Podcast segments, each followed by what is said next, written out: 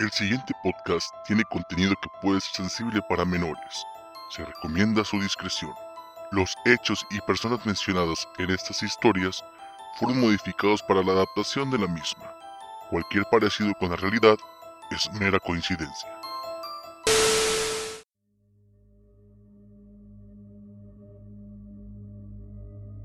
El día de hoy presentamos Me ayudó el diablo.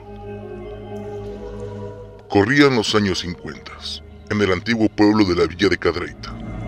Yo, en aquel entonces era muy joven y me gustaba mucho la tomada. Después de la pérdida de mis padres, esto era mi día a día. Pero todo eso cambió cuando me pasó la historia que les voy a relatar. Como les mencionaba, corrían los años 50. En aquel entonces, los principales medios de transporte en la región eran los caballos. Yo tenía un bayo, pecho blanco, muy bonito por cierto. En uno de esos días que me la pasaba en las cantinas de Cadreita, tomé hasta que mi cuerpo no pudo más. Ya eran aproximadamente las dos y media de la mañana, por lo que salí a montar mi caballo para dirigirme a mi casa.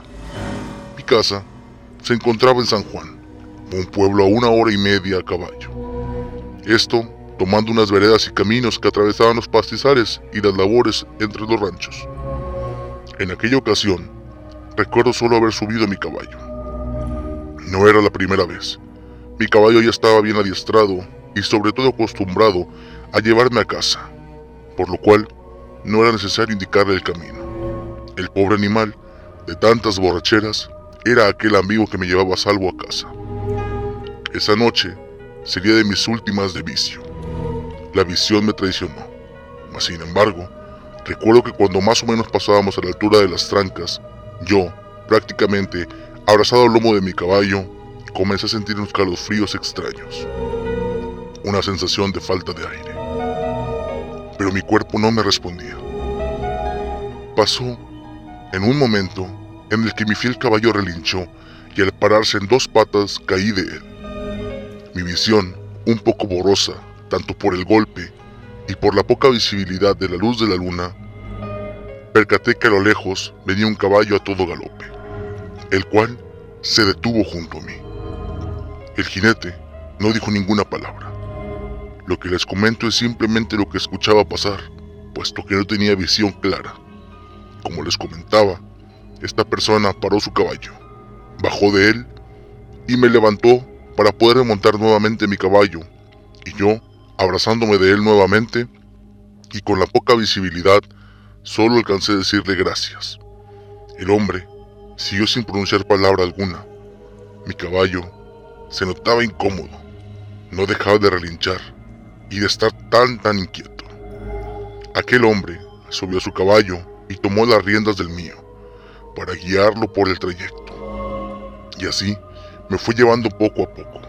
Mi cuerpo seguía sin responderme de lo borracho que aún andaba. En una parte cercana a lo que hoy es el puente que lleva a Terán, la luz de la luna se intensificó. Yo, aún recargado en mi caballo, miré hacia un lado. Logré captar el pelaje del caballo del jinete. Era negro, un negro intenso que brillaba a la luz de la luna. Mi sorpresa fue que al seguir la mirada hacia el jinete, en el posapié del caballo, miré lo que jamás pensaría. El jinete no llevaba botas, el jinete solo tenía pezuñas. Sí, pezuñas iguales a las de un animal. Me tallé los ojos puesto que no podía creerlo. Al momento, prácticamente volví a perder el conocimiento. Quiero pensar que fue por la impresión. Cuando recobré el conocimiento y recordé lo que estaba pasando, rápidamente logré levantarme, pero me encontraba ya en la entrada de mi casa, solo, con los grillos cantando solamente. No había rastro de aquel jinete que me guió a casa.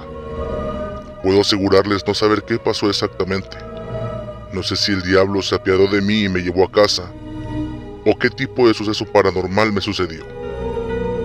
Pero lo que sí puedo decirles es que desde aquel día me di mucho lo que tomaba. Casi me separé del vicio. Y por supuesto, Jamás volví a cruzar las veredas y caminos de Cadreita a las trancas a esas altas horas de la noche, puesto que pensé que quizás la próxima vez no sería apoyo lo que recibiría del diablo.